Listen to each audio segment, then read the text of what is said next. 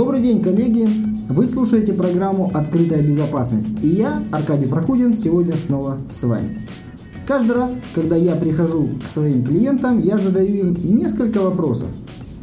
Например, как у вас организован процесс расследования инцидентов? Или с каких систем вы собираете события для того, чтобы можно было потом выявить нарушения? А вот еще один интересный. Кто принимает решение по приоритизации одного инцидента над другим? Ведь персонал в организации не безграничен. Эти и другие вопросы заставляют задуматься э, человека, с которым я разговариваю, о том, как в организации построен процесс управления инцидентами. Да и ладно с этим процессом, о нем можно почитать в стандарте 27 тысяч. Но вот э, в жизни, как в жизни выстроить систему управления инцидентами? С помощью каких решений можно оперативно собрать все события со всех систем IT и ИБ, проанализировать их, скоррелировать, сформировать инциденты и, самое главное, управлять инцидентами. То есть назначить ответственного по инциденту, сохранить историю по закрытию, усовершенствовать процесс защиты. Такие решения принято называть SIEM – Security Information Event Management. Именно процессу управления инцидентами в организации будут посвящены следующие три программы открытой безопасности. В первой программе сегодня мы раскроем основы для того, чтобы вы не выключили запись через несколько секунд э, после моего монолога, так как вам надоел мой голос уже, я пригласил опять Андрея Янкина, человека-парохода, а вообще-то человека, который отдал данной теме, можно сказать, немалую часть жизни своей сознательной. Да, Андрей, здравствуй. Да, здравствуйте, привет, Аркадий. Вот если посмотреть, э, сколько ты времени уже занимаешься данным направлением, я думаю, это серьезная часть твоей жизни уже посвящена этому направлению. Ну да, ну как бы несколько лет я занимаюсь SEO достаточно плотно, поэтому наверное, будет о чем поговорить. Да, и я, признаться, э, в университете писал диплом на тему поиск следов атак в журналах регистрации событий. Кто знал? Кто знал вообще, что именно этой темой я буду заниматься дальше? Спасибо за помощь в этом нелегком труде моему коллеге с кафедры Таганрогского радиотехнического университета, нынешнего ЮФО. Привет, ребята, с берегов Азовского моря. Ну, с Андрей приступим. А, давай с самого начала тогда. CM или лог менеджмент? В чем разница и почему возникают вопросы, почему люди путают? Ну, это, кстати, очень хороший способ начать наше сегодняшнее повествование. Потому что, чтобы понять, что такое CM, стоит именно начать с лог-менеджмента. И сначала разобраться, что такое система лог-менеджмента. А, я вижу просто каждый день, общаясь с людьми, которые вот не особо долго погружались в эту тему, с тему CM, что, в общем-то, очень смешиваются эти понятия, и люди CM и лог-менеджмент не разделяют. Считают, что это что-то примерно одно и то же. А, поэтому давай сначала определим, что такое вообще лог-менеджмент и как все это развивалось. То есть в древние-древние времена были просто определенные системы, там всякие там Unix-сервера, Windows-сервера и, и так далее, там какие-то ключевые экраны исторические, которые писали логи. В итоге администратора была дикая головная боль, было куча точек хранения логов, а у безопасников не было никакой уверенности, что эти логи надежно хранятся. И постепенно э, возникли такие системы, как системы лог-менеджмента, э, которые позволили вот как бы это напряжение снять на время вот, что они, собственно, делают, то есть какие функции возлагаются на эти системы. А, это системы, которые осуществляют сбор а, различных логов, записей с ИТ-систем, ЦБ-систем, э, централизованные хранения, то есть понятно, что это могут быть современные как бы инфраструктуре, это могут быть терабайты данных, там какие-нибудь там, сотни гигабайт в день запросто идти, даже mm-hmm. с очень большого сегмента сети. Вот. То есть какое-то сжатие их. Э, это э, возможность быстрого к ним до, до, до какого-то э, доступа, доступа ограничение допуска к этим всем вещам, то есть такие security вопросы, быстрый поиск по этим данным. Плюс постепенно возникли естественное желание сделать какие-то определенные триггеры, чтобы, допустим, при наступлении какого-то состояния определенного события срабатывал некоторый алерт. То есть раньше делалось вручную, писали скрипты, вот, то есть, допустим, пришла информация там, о том, что найден вирус на какой-то системе, значит, э, отправь э, там какой-то сислог сообщения там, системному администратору там, на его mm-hmm. сервер. Ну, то есть, вот. грубо говоря, э, каждая система отдельно аналоги может хранить, но у нее нет долгосрочного хранения, правильно? Потому что оно хранится только на, самом, на самой станции, сервере или сетевом устройстве. И нет возможности э, на них настроить какие-то триггеры на срабатывание. Э, Да, да, да. То есть нет возможности это все удобно анализировать, нет возможности гарантировать, что это хранится достаточное количество времени, и нет возможности, еще что очень важно с точки зрения именно security, а не IT, эти логи как бы доверенном месте хранить и быть уверенным в их целостности, потому что э, угрозой может являться не только, собственно, какой-то внешний нарушитель, но даже администратор системы, который эти логи может почистить. Вот, если мы имеем некоторый защищенный сегмент, там у нас гарантированно все хранится в неизменном виде, э, мы как бы можем тут доказательную базу собирать, э, расследование производить и так далее. Соответственно, возникли системы лог-менеджмента. А технически это очень сложная была задача, потому что хранение таких огромных объемов данных и быстрый к ним допуск, э, доступ, а, что я все время а, Допуск. «До- допуск у меня какая-то проблема с запусками. Вот. А, Это э, реально большая техническая проблема, и над этим работали, и системы развивались, наверное, лет 10 так активно. Вот. И в итоге это такие стали мощные системы, построенные на базах данных, построенные на мощной индикации, построенные на каких-то а, э, индексации, за как бы попытки предугадать, что пользователь будет искать. То есть это целое такое очень сложное направление. Это вовсе не набор хлама, не набор там каких-нибудь txt файликов, куда все валится. Не надо путать с обычным там syslog сервером, куда там он просто пишет в лог мусор. То есть это вот был такой первый шаг к CM. И очень большой шаг. Я даже сказал, что это было. Это просто вот 70% CM уже как бы Ну, то есть, вот, э, в принципе, можно ли э, тогда вместо CM использовать просто лог-менеджер? Вот многие компании за эти 10 лет уже приобрели себе определенные лог-менеджеры, системы сбора, там, управления логами. Есть ли у них потребность CM? Да, но тут- В чем тогда разница? Да, давай посмотрим, в чем разница. И по, в принципе, CM это не вещь, которая прям вот необходима каждому. Определенно, если у вас определенный уровень развития а, информационной безопасности в организации и вашей IT-инфраструктуры, возможно, вам вполне хватит э, лог-менеджмента, если у вас такие достаточно скромные потребности. Э, Давай посмотрим, что, собственно, дает CM а, поверх лог-менеджмента.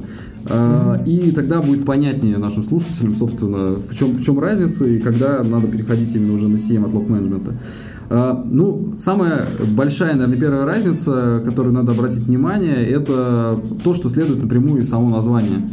То есть CM это значит Security Information and Event Management. То есть это по сути две системы. Это Security Information Management и Security Event Management. Э, Events это как раз больше о лог-менеджменте, то есть вот сбор различных логов, сбор там, э, записей там, аудита и так далее. А Security Information Management это гораздо более широкое понятие. То есть CM анализирует не просто логи систем, он может анализировать, к примеру, данные от сканеров безопасности, то есть по vulnerability с различными уязвимостями на узлах. Он может анализировать э, данные э, по какой-то сетевой активности, то есть в какой-то отчасти дублируя функции э, IPS в плане поиска аномалий какие-то статистические распределения там, протоколов, если используется вот, анализ трафика. А, помимо логов традиционно может в каком-то смысле анализироваться состояние устройства. То есть, например, по SNMP сниматься какая-то информация, там, пусть там, о температуре, например, и так далее. То есть это как бы гораздо более широкий охват, чем лог-менеджмент. А, ну, в дальнейшем, я думаю, разовьем эту тему. А, Что, собственно, делает современный CM, э, чтобы увидеть, в чем отличие от лог-менеджмента, где он расширился? Это тот же самый сбор данных, только гораздо большего э, как бы, спектра данных. Э, Это тот же самый алертинг, то есть это некоторые триггеры, но э, к возможностям создания триггера прибав- прибавляется еще возможность э, использования корреляции. Вот это очень важный термин, который во многом является вообще такой вот лакмусовой бумажкой, является это система CM или не CM. Вот, я думаю, в следующих подкастах мы как раз поговорим про счет. Да-да-да, ну в последующей программе я расскажу еще о чем в этой степени. Да, да, да. Вот, то есть, как бы это, наверное, интересно по- понять, где та грань, где CM, а где уже не caminho Вот. А, Что такое корреляция? А, Когда мы говорим об алертах обычных, у нас, то есть, допустим, ну, допустим, пришло сообщение о том, что у нас найден вирус, алерт. Пришло, пускай, 100 сообщений о том, что у нас найден вирус, алерт под названием вирусная эпидемия. Это все как бы просто. Корреляция – это что-то больше. Это э, возможность создания сложных правил, которые уже в известной степени абстрагируются от конкретных э, записей, от конкретных логов.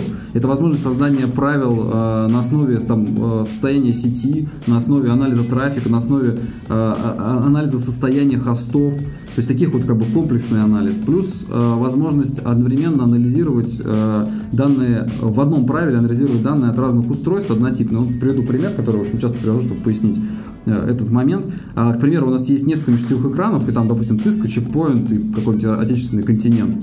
Вот. И нам одновременно пытаются, э, к примеру, э, сканировать порты на них, например. Соответственно, каждый из, антивирус, каждый из этих межсетевых экранов присылает информацию о том, что у него дропаются пакеты.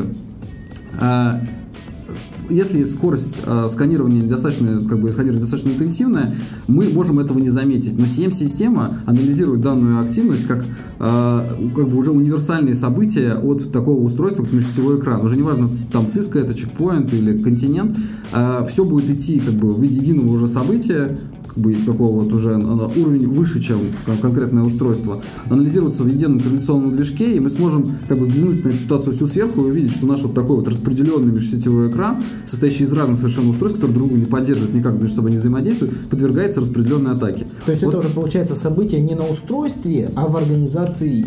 Да, это в подсистеме, скажем так, допустим. Подсистеме, да. Да, то есть мы уже начинаем э, чем-то выше э, оперировать, чем конкретные записи. А зачем нам это оперировать выше? Зачем нам общий взгляд на ситуацию в ну, организации? Ну, ну, такой прям вопрос, зачем нам, зачем нам очень хорошая вещь? Многие не, не понимают, зачем им э, общий взгляд на ситуацию организации. У меня конкретно межсетевой экран стоит, он все фильтрует. Все. Да, на самом деле, если у людей стоит один конкретный межсетевой экран, э, который все фильтрует, возможно, им всем и не нужен, потому что у них просто в организации EB на таком уровне находится, может быть, ну, достаточно для них, что им не нужен CM. Но если у них... Я имею в виду, когда несколько межсетевых экранов стоит, каждый фильтрует свои правила. Да, ну, потому что вот как тот пример, который я приводил, о том, что вот если у нас идет некоторая распределенная атака, то, соответственно, мы будем о ней э, и не знать. Во-вторых, э, как бы э, это похоже на то, что если мы устроили, допустим, какой-нибудь там, ну, не знаю, охраняемый периметр, поставили охранников, которые между собой вообще не общаются и действуют как бы абсолютно не скоординированно, там один домой пошел, да, да, если с кем-то что-то случилось, позвонить он не может никому. Мы там узнали вот через две недели, что он умер, его там застрелили. Вот. Э, один пошел домой там вдруг, другой обедает, тут, тут никого нет, здесь все, все в одном месте собрались. Тут там Где-то живот прихватил, он ушел да, в туалет. Вот. Это примерно так выглядит система, когда мы не, идем, не, не имеем единого центра. Да. да. Вот, поэтому э, вот это вот такая вот очень современная система информационной безопасности, там десятки различных подсистем, дикая мультивендорность, и чтобы это все не было хаосом, нужна вот какая-то единая точка контроля. Ну, в принципе, понятно, но э, означает ли это, что э, реш... SIEM решение собирает информацию только с сетевых устройств? На твоих примерах? Нет, нет, нет, э, вовсе нет. Э, с, ну, с чего могут собирать 7 системы, наверное, отдельно поговорим. Да, я думаю, вот. это все правильно, но в принципе это не так. В принципе, собирать можно Да, это очень широкий круг. Я даже хотел бы коснуться этого, наверное, может, чуть попозже, чтобы сейчас закрыть тему вообще, что такое CM. Угу. Вот. А сейчас современный как бы мир накладывает на CM еще дополнительные требования, помимо вот этой вот корреляции, просто она очень важна, поэтому я так подробно на ней остановился. А, современные SIEM, от него люди ждут удобных дашбордов, то есть удобная визуализация этой информации, потому что как бы надо из этих вот миллиардов сообщений выделить какие-то алерты, какие-то ивенты, вот, но однако это надо как-то доступно и донести, потому что их все равно будет много. Вот, чтобы это все нам как-то визуализировать, это а, мощная система отчетности. А, современная тоже реальность выглядит так, что постоянно вопросы комплайенса всех волнуют, то есть там тоже надо автоматизировать эту отчетность с точки зрения комплайенса, то есть чтобы там наш PCI DSS аудитор был доволен, ему вручили нужный отчет, и он довольно ушел домой, поставил нам все плюсики. Отдельное привет э, Екатерине Старости. И, естественно, развиты средства э, уже постфактум анализа данных. То есть, если нам надо произвести форенсик, какой-то какое расследование инцидента, должны быть мощные системы фильтрации, мощные фильтра- системы поиска, какого-то статистического анализа данных, чтобы просто в терабайтах логов, то есть это какие-то миллиарды и триллионы записей, э, буквально за считанные минуты найти то, что надо.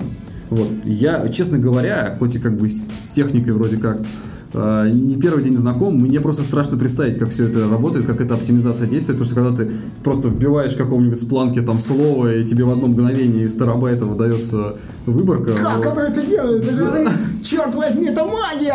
Сложнее не понять не только, как Google тебе выдает. Вот, Я ну, думаю, в Гугле просто очень много таких систем. То есть оптимизация просто, ну, они там прям жизнь положили на вот эту вот оптимизацию. Ну, оптимизация работы э, высокоскоростных и нагруженных систем э, можно подчеркнуть очень, очень много знаний по этому направлению в конференции, которая будет скоро в Москве, Highload++, я мечтаю вообще попасть на эту конференцию. Это я про нее рассказывал в осенних конференциях. Это конференция, посвященная высоконагруженным, высокоскоростным системам. Там обсуждаются алгоритмы, э, которые можно использовать при, там, при разработке решений для вот, э, систем с большим объемом данных, высокоскоростных, высоконагружаемых. Вот Э, тот же самый там Яндекс, Google, большие, большие базы данных, у них должны быть более оптимизированные алгоритмы работы, потому что используя типовые схемы там, внешних библиотек, там, используя типовые схемы там, алгоритмов поиска в базе данных, у вас просто это все растянется на огромный период времени, любой поиск. Э, либо у вас люди просто умрут, пока дождутся ответа в огромной базе данных. Поэтому здесь нужно использовать другие алгоритмы, другую инфраструктуру, другие подходы вообще к построению таких систем. И вот очень интересная, на мой взгляд, конференция будет Highload плюс плюс, всем советую, прям класс, но дорого, блин, собака. Э, там больше 15 тысяч рублей, по-моему, стоит просто посетить эту конференцию. Я хочу в следующем году попробовать поучаствовать там. Это вообще заоблачные деньги, да. Но отдельные отдельный прям респект ребятам. Я даже, когда не читал про эту тему, я не знал даже, что в России такие конференции есть. А она уже там буквально третья или четвертая. Я думал, что она уже прошла, нет? Нет, она в конце месяца. Ага. Да, любопытно. Ну, кстати, вот да, CM это как раз в частности тоже о Big Data. Маленький-маленький такой э, кусочек, да. да. Просто как вот работал 1С, там какой-нибудь 7.7, который там запускалась выборка, и вы на утро смотрели результаты. Как работают современные CM-системы на объемах данных, вот можно понять, какая работа проделана была. Да. Давай перейдем тогда к следующему вопросу. Про э, задачи мы поговорили, да? Давай поговорим про задачи. Э, какие задачи вообще решает э, CM? То есть ты кратко сказал, что основная задача его это сбор логов, корреляция логов. Что это за слово? Потом мы сейчас матерно это обсудим еще, что это такое корреляция, вот на пальцах. Угу.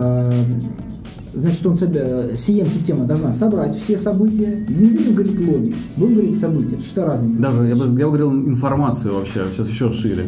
Ну, информация, это могут люди подумать, что нужно перенаправлять весь трафик, который идет туда, это вообще... Ну, если деньги, деньги есть да. на лицензии, то нужно их перенаправлять. Просто вопрос в том, что... Давай, события. Э, события, которые э, генерирует та или иная система. Без разницы, IT и Б, любая система. Вот эти события все собрали, скоррелировали, осуществили долгосрочное хранение, выборку и формирование инцидентов. И дальше реализовали систему работы с инцидентами. Ну, ты очень хорошо это дело как бы вот так вот резюмировал. А, единственное, что я бы еще выделил такой этап, как анализ постфактум, то есть когда нам надо произвести, вот говорю, какой-то расследование. большой период да, прошедший. у нас нет инцидентов, тогда мы инцидент не отследили. Теперь мы, допустим, два месяца спустя обнаружили, что тут какие-то нечистое дело, кто-то у нас там что-то приворовывал. Происходит допустим. перебор пароля в долгосрочной перспективе двумя попытками ботнет сеть. Да, или, например, или, например, у нас э, сотрудник какой-то уволился, и мы подозреваем, что он не просто так уволился, что-нибудь с собой там, допустим, может, унес или какую-то закладочку оставил. И мы начинаем анализировать. Вот это тоже очень важно, чтобы был мощный инструмент по вот этому постфактум анализу. То есть, когда не успела выстрелить, вот часовой там свистнуть не успел, чтобы mm-hmm. могли вот эти все записи пересмотреть удобно, ничего не потерять. Давай про задачи и про ISO 27 тысяч.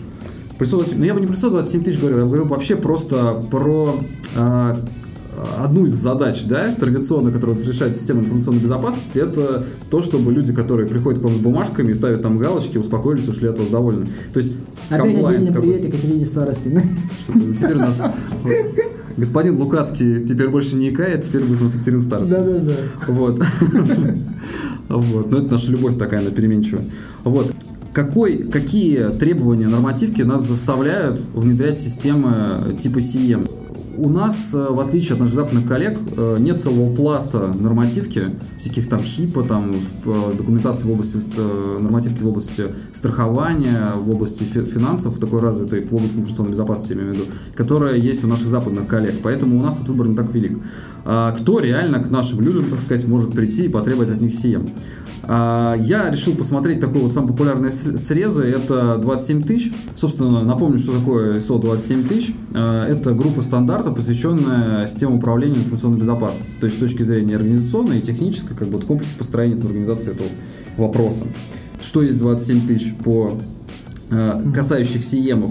Вот, э, в 27 тысяч есть э, требования по мониторингу, то есть регистрация событий, там их надежное хранение, защита данных журналов, контроль администраторов, тоже о чем я говорил, то есть если мы храним на системе, администратор там царь и бог. Когда мы оперативно все забираем, администратор уже нас как бы не может Но 27 тысяч это не требование.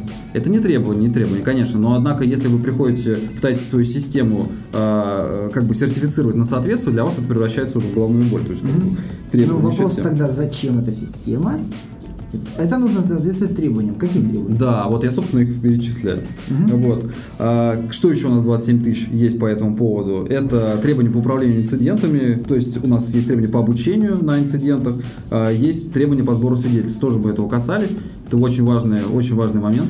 И, собственно, есть требования по аудиту информационных систем, то есть э, построение механизмов аудита различные и э, защита средств аудита информационных систем. Тоже здесь может всем системам нам помочь.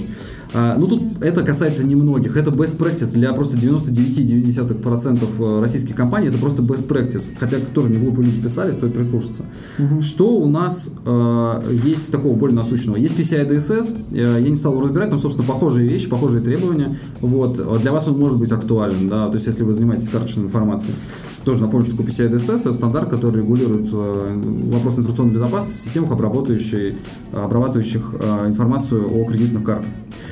А, из э, российской нормативки э, такой прям вот, чтобы прям с мякоткой появляется только сейчас, поэтому вот я взял свеженький, актуальный просто там для всех 21 приказ ТЭК о технической защите в области персональных данных. Есть любой коммерческой организации по, по факту сейчас актуально, операторам персданных на является все подряд. Там напрямую о Сиеме ничего не сказано. Он просто сквозит между строк, там везде, между всех строк. Вот. Но, конечно, поскольку там не идет уточнение конкретной реализации мер, и какие контроли надо внедрять. Нигде написано прямо CM. Но вот я выписал несколько а, пунктов, то есть а, целый раздел требований, посвященный регистрации событий безопасности, и там просто описаны функции, ну, как минимум, лог-менеджера. Вот. А, есть ну, что-то касающееся такого лог-менеджмента и CM в разделе, который посвящен контролю и анализу защищенности персональных данных. Э, защиты средств виртуализации, то есть, например, там тоже есть требования по регистрации событий безопасности в виртуальной инфраструктуре, э, и целый раздел выявления инцидентов и реагирования на них. То есть это просто вот все, все об этом. Но поскольку нигде не сказано, что прям конкретно внедряйте CM, что должен быть этот процесс автоматизирован, поэтому если вам плевать на своих операторов, на своих, на своих собственно, субъектов персональных данных, и вы хотите формально э, как бы этому всему удовлетворить, практически все можно закрыть бумажками и сказать, что мы орг-мерами вручную каждый день просматриваем журнал там на миллиард строк, а докажите, что не просматриваем. Uh-huh. Вот. И, в общем, это очень распространенный путь. Вот. Но все это неспроста, тенденция на лицо. Вот. То есть для кого-то это уже прям вообще э, от этого никуда не уйти, от Сиема, когда у вас там аудитор не подписывает аудиторское заключение. Опять отдельный привет. Да. И Екатерине Старостиной. Предлагаю все-таки вспомнить, вспомнить Лукацкого хоть разок, мне кажется, обидно. Ну, а, вспомнил Лукацкого, потому что был прекрасный СИЕМ у Сыски. Да, и похоронили. И его похоронили. Алексей, привет. Алексей. Да. Пламенный привет. Вот, собственно, это как бы такой срезик, то есть э, CM с точки зрения нормативки российской международной, это уже не что-то новое, это не какая-то там новомодная штуковина, какая-то security в облаках, непонятно чего, вот, ну как бы это... Космический космос принесли да, да, да, да, а CM это уже стандарт де-факто для организации с достаточно как бы развитой IT и B инфраструктурой. Окей. А, по этапам мы будем проходиться? Этапы работы с данными в CM, сбор корреляции анализ. Или мы э, это дело раскрыли? Как на взгляд? Да я думаю, раскрыли, а наверное, нет смысла. Что, что там? Сбор, корреляция? Ну да, может. Окей. Скажи, Андрей, а, а что такое корреляция все-таки? И зачем она нужна? Обязательно ли у многих заказчиков а, есть предубеждение, что а, как только ты говоришь о том, что необходимо создать правила, на которые будут сработать триггеры, это тупик. Потому что получается, что ты должен предугадать все плохие ситуации. Насколько это правда? И что такое корреляция? Да, тут э, ну, как бы, что такое корреляция, я рассказывал, но просто реально это может повторить раз сто, потому что это чуть ли не ключевой момент э, вообще пониманию сиемов, то есть это вот надо как бы осознать.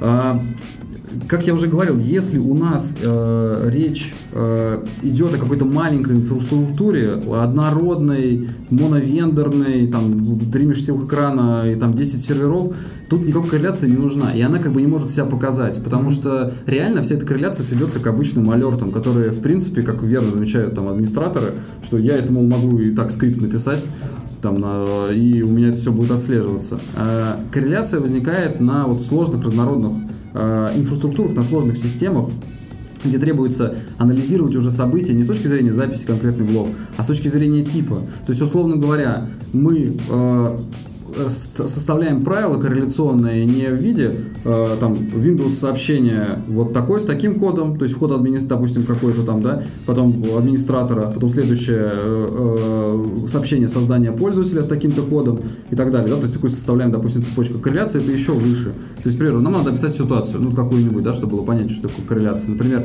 что администратор заходит у нас в систему э, и создает в, допустим, где-то там на контроллере домена, создает создает временного, ну, создает другого пользователя с правами администратора. Затем с этим пользователем он заходит в нашу финансовую систему, вот, осуществляет туда логин, вот, а потом он обращай, обращается к каким-то sensitive data, да, то есть обращается к какой-то чувствительной информации. Затем он оттуда выходит, потом он этого пользователя удаляет, а потом, допустим, чистит лог.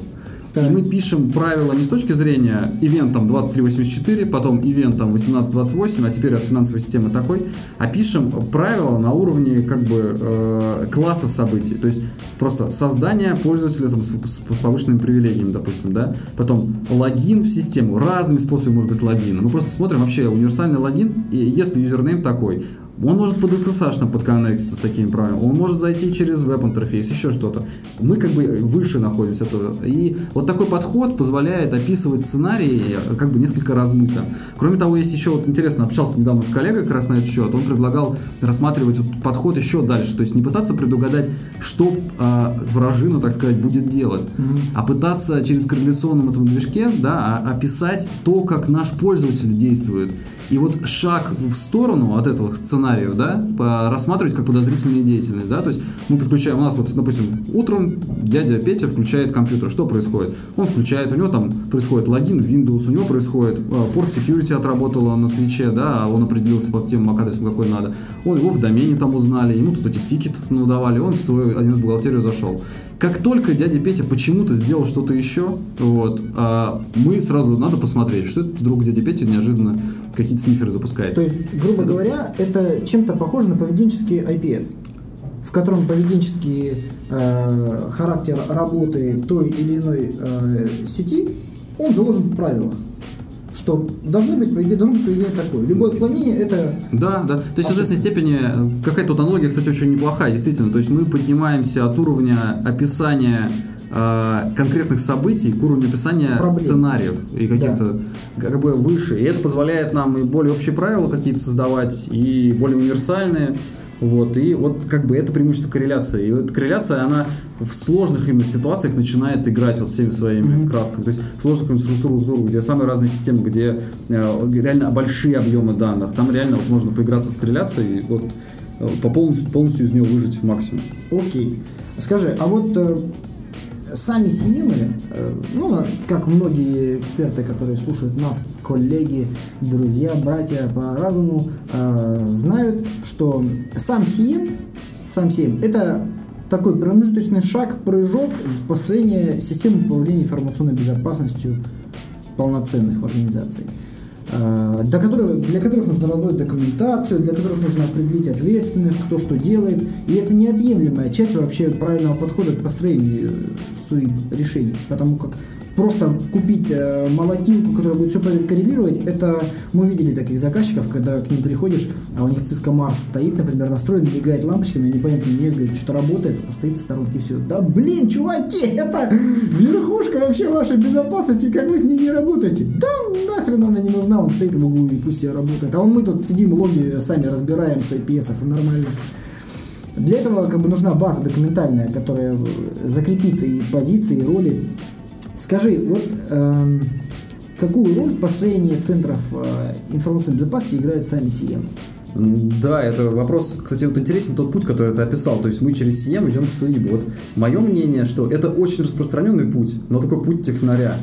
А путь самурая это э, SUIP начинается с системы организационно-распределительной документации. Я вот унылый человек, а CM это лишь инструмент реализации наших каких-то вот потребностей. Я Ну, рассказал, действительно, я рассказал действительно неправильный подход. Это зато самый распространенный. Да, когда люди э, понимают проблему, что им нужно собирать логи, они покупают лог-менеджмент.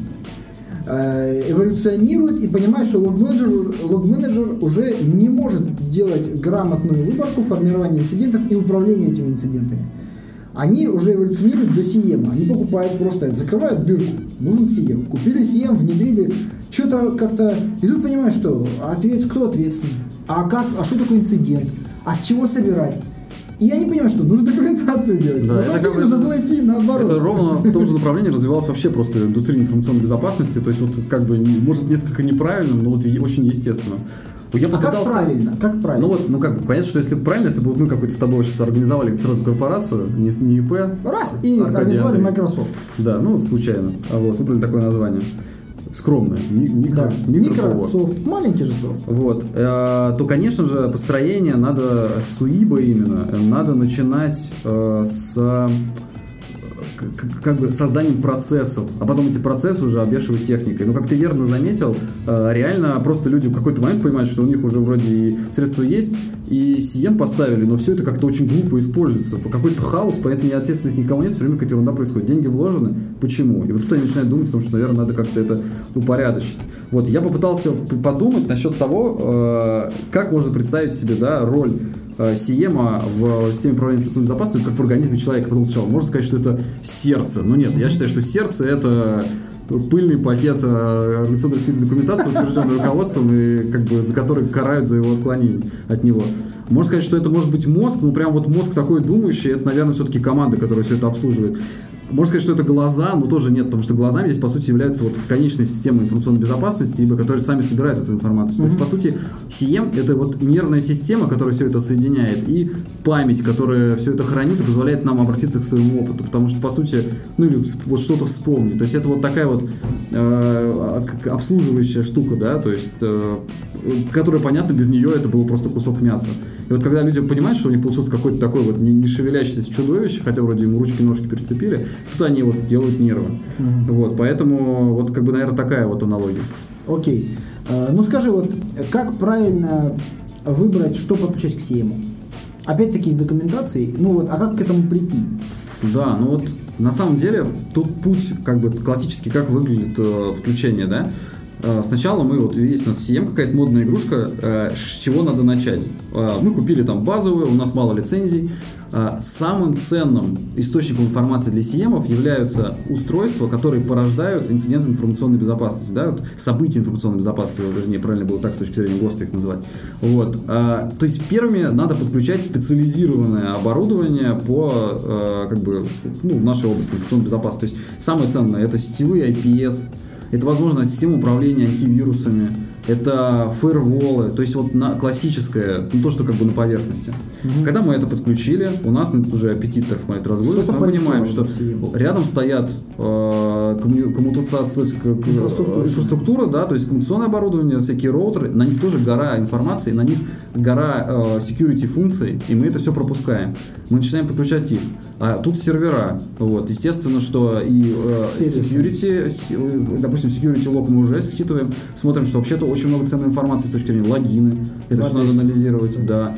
Ну да, в AD, не только в AD, вот, там почтовый наш сервер, а, там рассылку спама контролировать, то все. Начинаем включать это, лицензия заканчивается уже. Вот. Начинаем расширять. Да, и тут раньше мы купили 100, 100 unit per second, а тут уже и 5000 уже не хватает, если там крупная организация.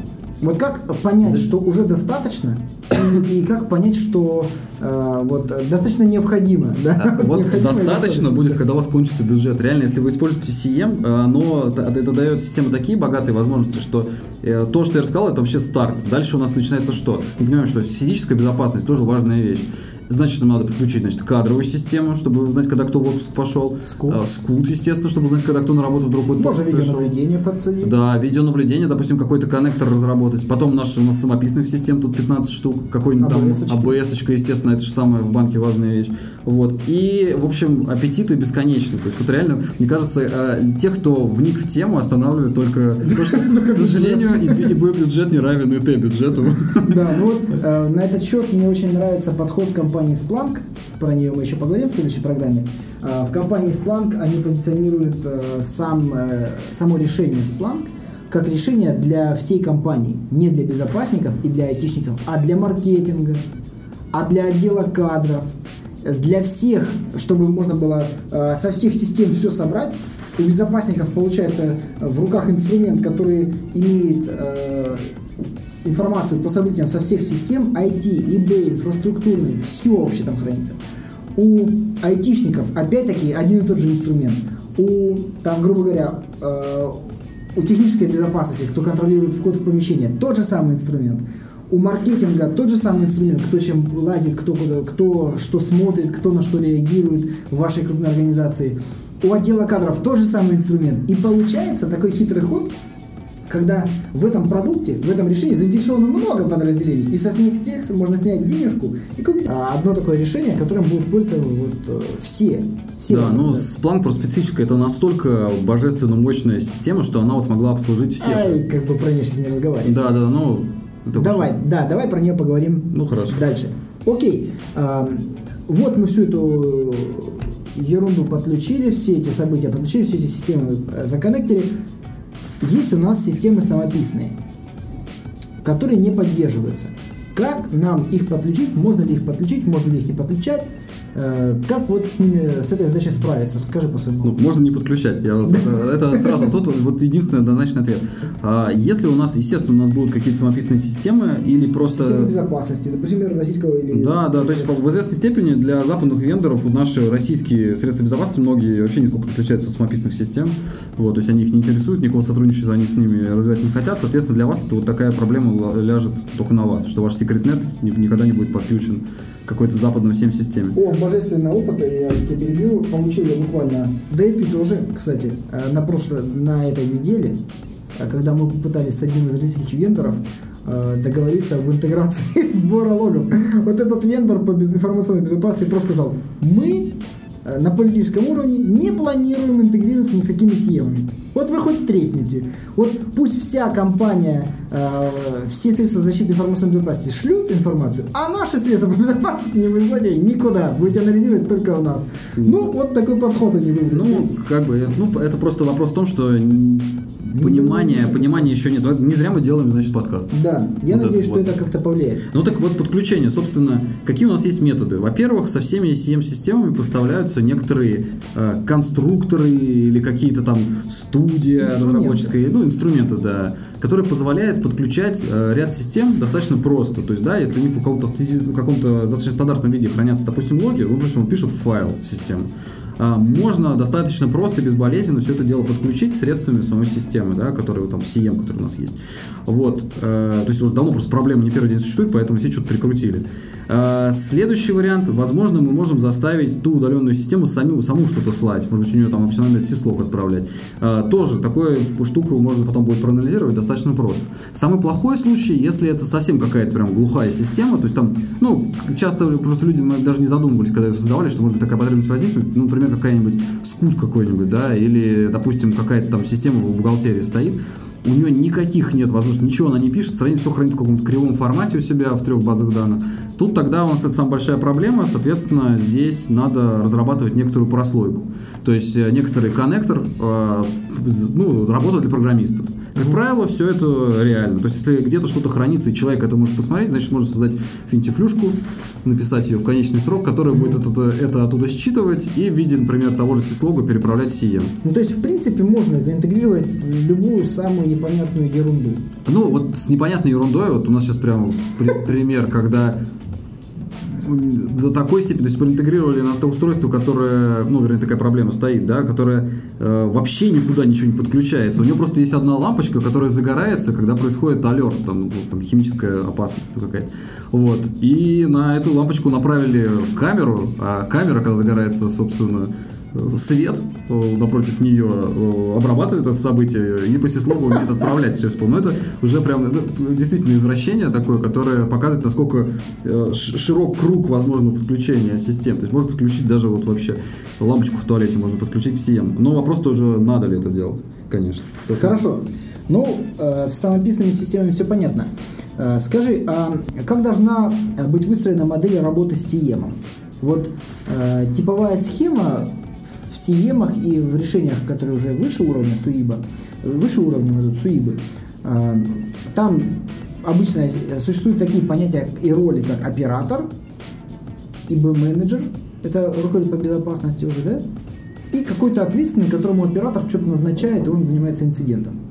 Как вообще вот, э, на твой взгляд, вот по анализу документов, которые ты почитал? Ну, я, я скорее из практики скажу, что тут очень много зависит от масштабов просто. То есть, если это, например, небольшой банк, то на деле там будет один-два пользователя с равными правами, не будет там никакого распределения, разграничения доступа. Вот. Если это что-то помасштабнее, да, то у нас... Ну, что-то там пром или что-то там нефть. Ну, или что-то там просто работающее. Или как бы, газ. СП на, как бы на более таком зрелом уровне, да, где много сотрудников, есть разными правами, есть люди, обрабатывающие эти инциденты. Тут, по сути, CM в каком-то смысле превращается в некоторый такой сервис-деск со всеми, э, как бы, вот этими сервис-дескными классическими ролями. То есть это люди, которые первый уровень, да, рассматривают заявки, обрабатывают самые простые. Это профильные специалисты, на которых назначается это, то есть там какие-то узкоспециализированные люди, которые не будут смотреть весь этот э, поток инцидентов, им назначат, который нужен. Э, Это некоторые root, там, так сказать, менеджер системы глобальный, который там администрированием занимается всего этого дела, за всеми следит, там права раздает и так далее. Это может быть какие-то даже ревизор какой-то, какой-то аудитор, если это банковская как бы сфера. Тут, в общем, никакой экзотики нету, все достаточно привычно. А Вот. нужен ли тогда русский интерфейс э, вот в в этой системе и в отчетах. Вот просто ходит мнение, с одной стороны люди говорят, что ой, это прям круто, ну и я тоже говорю, что это прям круто, так удобно, что вот и руководитель по безопасности подключился, быстро принял решение, побежал, а другие говорят, да нафиг это не нужно, потому что в основном люди, которые занимаются работой с этой системой, они грамотные и Ну, английский Здесь проходит ровно та же черта. То есть, если обычно вот там, где работают 2-3 человека с равными правами, это все технари. И, конечно, русский язык им только мешает.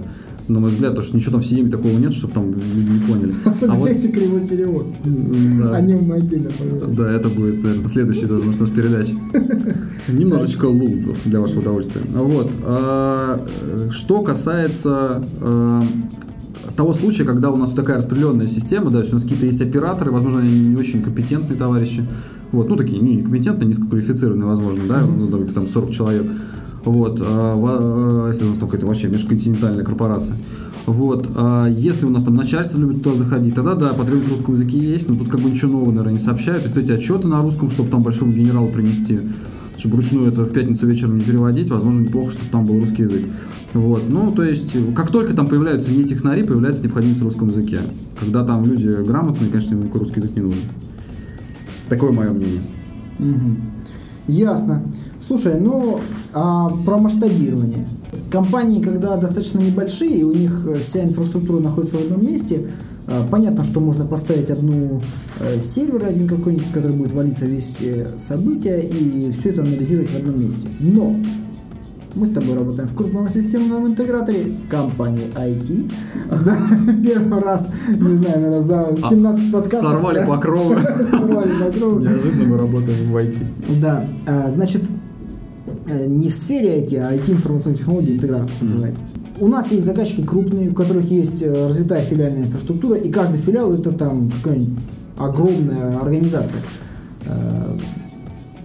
Зачастую в таких компаниях требуется масштабирование решения, чтобы э, можно было его использовать в филиалах в официальном аппарате. Нужно ли это для, для решения SIEM? Да, CM, как бы, CM, которые сейчас являются лидерами рынка, но о которых мы будем, собственно, говорить, наверное, в этом цикле программ. Ну, А, буквально их пять там. Да, ну, как, как бы на слуху то, что э, все они хорошо масштабируются. То есть э, эта проблема, она уже давно была понята вендорами, и очень э, как бы мощные возможности по масштабированию в них заложены. То есть сейчас вот мы участвуем в внедрении Сиема в...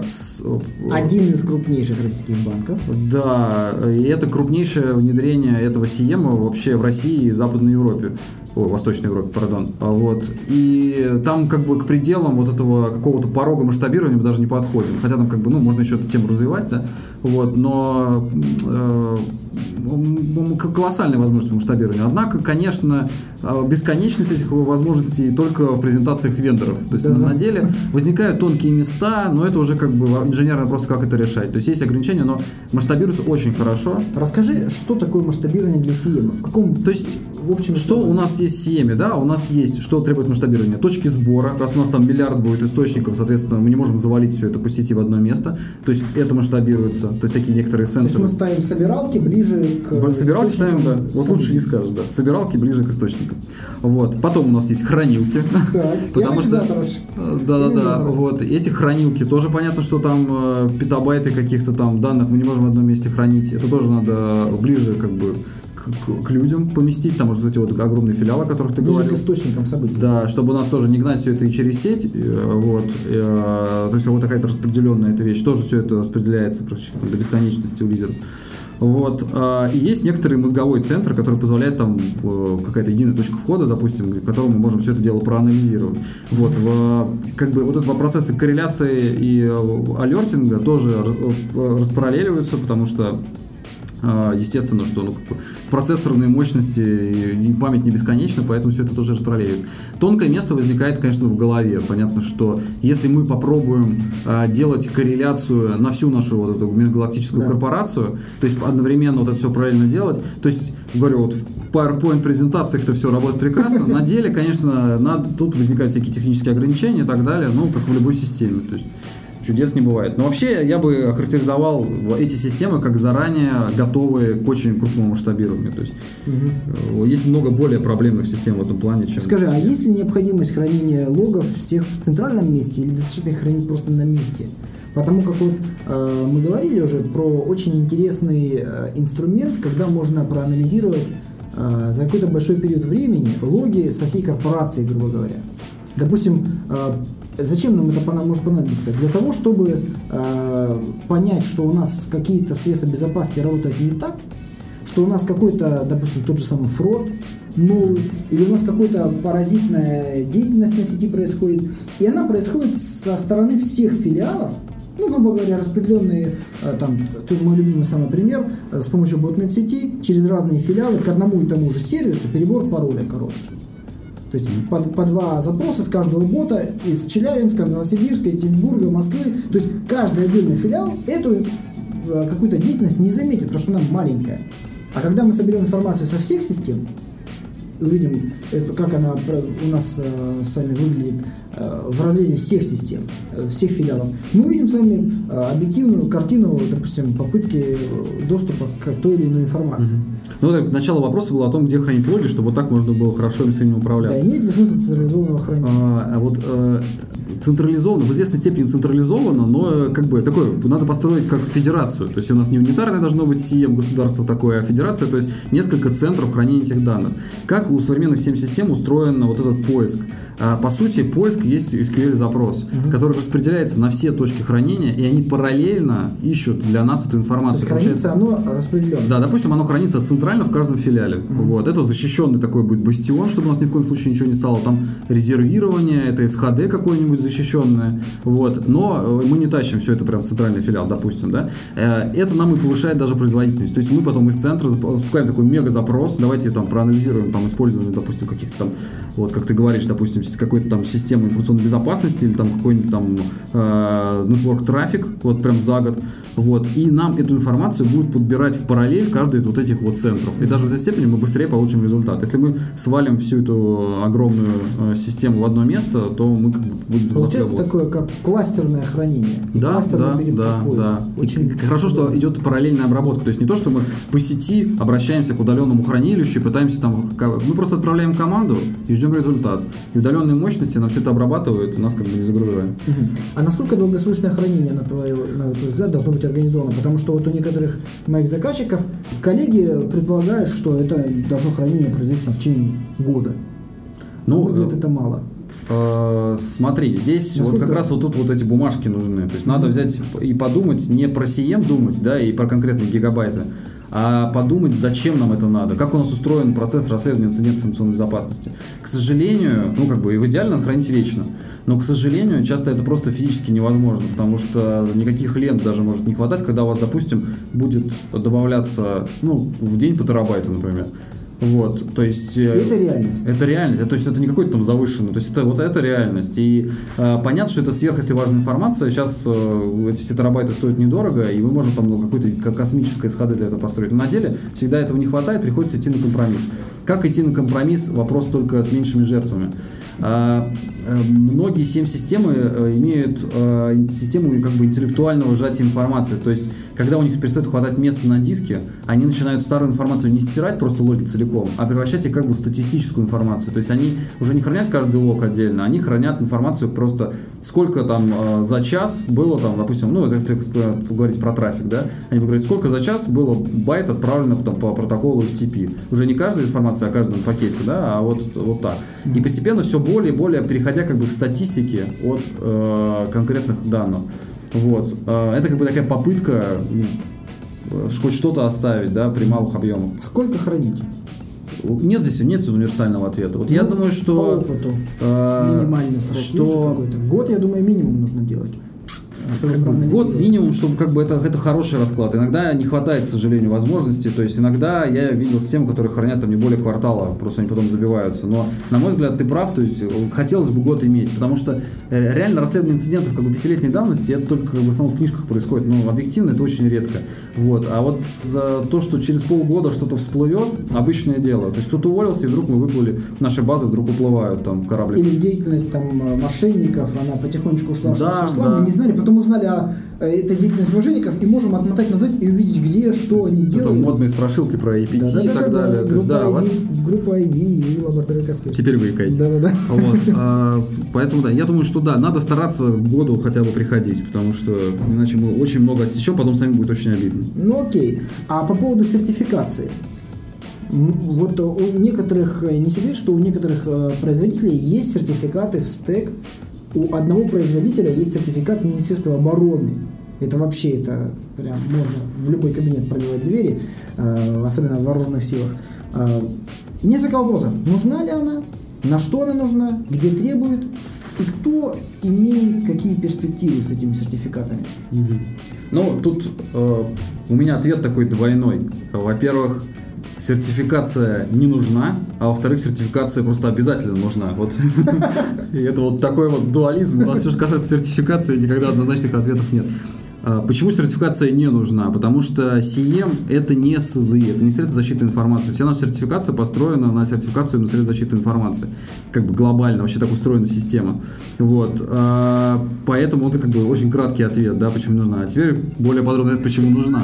Потому что мы живем вот не в каком-то документальном вакууме, а в реальности. Если вы хотите свое решение продавать, если у вас будет бумажка, хотя бы вот на что сертифицировать, просто непонятно, потому что это же не антивирус, ничего сертифицирован на ТУ, сертифицирован на НДВ. Вот. Что такое ТУ и НДВ? Это технические условия, то есть мы придумали, что у этой системы должен запускаться интерфейс. Да, должна собирать и должна выдавать. Да, ну чуть такой по кратенько. Никто не читает, бумажка есть, отлично. И НДВ, значит, что вот помимо этих как бы вот этих полезных функций, недекларированных возможностей у нее нет. Вот. Это как бы, конечно, с точки зрения логики это галиматья полная, но с точки зрения реальности это даст вам просто тысячу очков вперед. А учитывая, что у нас а, огромная часть рынка это ГОСы и это а, корпорации, которые очень похожи на ГОСов, это которые как раз заканчиваются на всякие слова, про которые Аркадий говорил. Вот, и там самые как бы, интересные бюджеты часто бывают, поэтому эта сертификация может дать очень неплох, неплохие шансы при обосновании спецификации. Поэтому... А зачем сертификация заказчику? Э, ну, ну, соломку ну, подстелить, потому что, во-первых, надо а обсудить, зачем мы бюджет потратили на eBay на какую-то сертифицированную непонятную штуку, а во-вторых, когда придет проверка, чем больше вы бумажек высыпите на стол, тем ну, больше вам доверия. Э, про, к чему я веду? Что э, как выбрать, по-моему, ну как заказчику понять? Вот есть э, производитель, у которого есть сертифицированный CM, а есть производитель, у которого CM не сертифицированный. Заказчику, вот конкретной компании, э, в чем разница? Если требований к решениям э, по сертификации такого уровня не существует, правильно?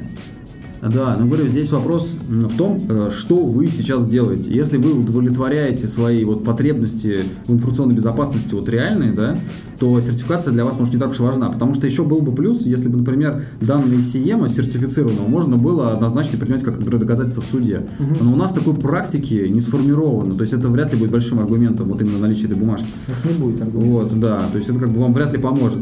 Получается, что если вы занимаетесь именно внедрением системы как бы вот с точки зрения функционала, то сертификация вам не сдалась. Но это, в общем, как почти везде. То есть вам гораздо интереснее будет какой там, насколько там богатый функционал, хорошая поддержка и так далее. А, е, но реальность выглядит так, что вам, может быть, вашему руководству надо основывать бюджет, вам, может быть, э, какой-то проект есть под каким-нибудь персданные, вы как раз давно хотели CM. Вот. У вас, может быть, вы вообще госучреждение, и тут импортозамещением занимаетесь, без бумажек никого не берете. Вот. И, соответственно, это, это очень это помогает не убедиться, что это хороший продукт, это помогает его продать или купить, в зависимости от того, на какой стороне как бы Свое находится. руководство. Да, либо, своему руководству. да, либо продать как другой компании, либо продать своему руководству. Поэтому, Идеи. Да. И вот мы плавно переходим э, к вопросу про импортозамещение. А, какие перспективы в лог-менеджменте российском? Буквально пару дней назад я э, увидел, что такой известный человек, как Олеся Шелестова, создала группу э, в Фейсбуке по созданию российского CM. Российский CM. Сейчас э, она активно набирает разработчиков, активно набирает людей, кто будет заниматься непосредственно разработкой этого дела. На сегодняшний момент, на мой взгляд, российских лог-менеджмент систем, российских CM решений нету. То, что существует и называется российским CM, это просто фришный открытый софт, который люди взяли, поставили свои логотипы и вперед. Перевели интерфейс, сказали, что это наше. И сертифицировали. Мы об этих решениях поговорим в следующей программе. А вот изначально разработанный э, движок российской CM-системы, э, их не существует, на мой взгляд. Какие перспективы ну, его появления? А, очень активное движение в этом началось в области по двум причинам. Во-первых, CM это реально сейчас просто бум. То есть вот уже антивирусом тяжело продать, они у всех стоят. А CM это просто бум CM наблюдается на российском рынке. Мы, как всегда, немножечко с отставанием идем от Запада. Но, видимо, сейчас вот. у, компании, у компании уже обросли решениями. Да, да, да. И у них появляется проблема анализа вот этих да, всех причем даже в области гос, госорганов различных, вот таких корпораций, вот, поэтому потребности есть. И движение по поводу создания российского CM э, наблюдается уже вот какие-то пару последних лет, очень много слышно. То есть сначала вот про Positive Technologies сходили слухи, они что-то упорно там темнили, хотя все уже были уверены. Тут вот Олеся, собственно, раскрыла карты, что вот они стартуют эти работы. Э, это реально хороший производитель российский, что у нас, в общем, является редкостью. Ну, кстати, тут вопрос, имеет ли Positive Technology отношение к этому CM? А, да, но они, может, не имеют, они имеют отношение к работающему софту. В, у нас, как бы, нашей родине это уже вообще отличная запись в резюме компании, что мы делаем работающий софт. Да. Не просто сертифицированный. Да, и надо признать, что их продукты это на уровне. Э, ходят инсайдерские какие-то слухи, что, может быть, Касперский что-то изучает в этом направлении, но они вообще еще темнят сильней. Вот. И есть, конечно, поделки наших, ну, не поделки, а продукты наших, я уж так пренебрежительно, угу. с высоты, так сказать, подкаста. Э, вот, продукты наших коллег, вот, то есть, да, вот это то, о чем говорит Аркадий, я думаю, он так прозрачно намекает на продукт эшелона. Камрад. Камрад, товарищ. Вот, то есть, когда пытаются идти простым путем, то есть не сделать с нуля, а просто взять э, готовое решение, э, open source, ну, нацепить на него логотип, перевести там на русский язык что-то, вот, как-то. Ну, есть в этом, конечно, плюсы, есть минусы. Да, в этом есть определенно минусы, очевидно, но есть и плюсы, потому что это, может быть, вообще людям и поможет. Теперь те места, где вы никогда бы не увидели шильдик IBM в стойке, потому что это проклятые буржуи, а, сможет хоть какой-то CM получить. То есть, да. на самом деле, ну, а кто-то сможет еще и денег заработать. Короче, все довольны. Никого же насильно не заставляют покупать. Поэтому... Ладно, ну, про эту тему а, мы, про эти решения поговорим более конкретно уже в будущем. Я вижу, что тема без, бездонная вообще. Э, мы могли бы продолжать и продолжать, но многие из вас уже приехали на работу и стоят в машине, ждут, когда закончится этот чертов подкаст. Кто-то стоит перед входом в офис и уже ждет, чтобы дослушать тему и погрузиться в рабочий процесс, а кто-то э, уже глаза слепаются, он засыпает дома, уже ждет, когда они закончат уже разговор, чтобы я уже выключил эту программу. Э, коллеги, Тема следующей программы, мы уже заканчиваем. Тема следующей программы – это сравнение существующих 7 решений, но ни в коем случае мы не будем звать на эту тему вендоров, чтобы все махали своими флагами, стреляли из хлопушек, говорили, вау, мы сейчас вот весь мир покроем, все у нас работает из одной, из одной консольки с функциональностью одной кнопки. Нифига. Э, я пригласил коллег из других интеграторов, чтобы не было предвзятого отношения к нам, что мы такие Э, все тут купленные вообще с Андреем, все на Мерседесах и BMW ездим э, и толкаем только свои темы. Нет. На эту дискуссию я пригласил э, экспертов с многолетнейшим опытом выбора, внедрения и использования различных систем, CM-систем из других интеграторов.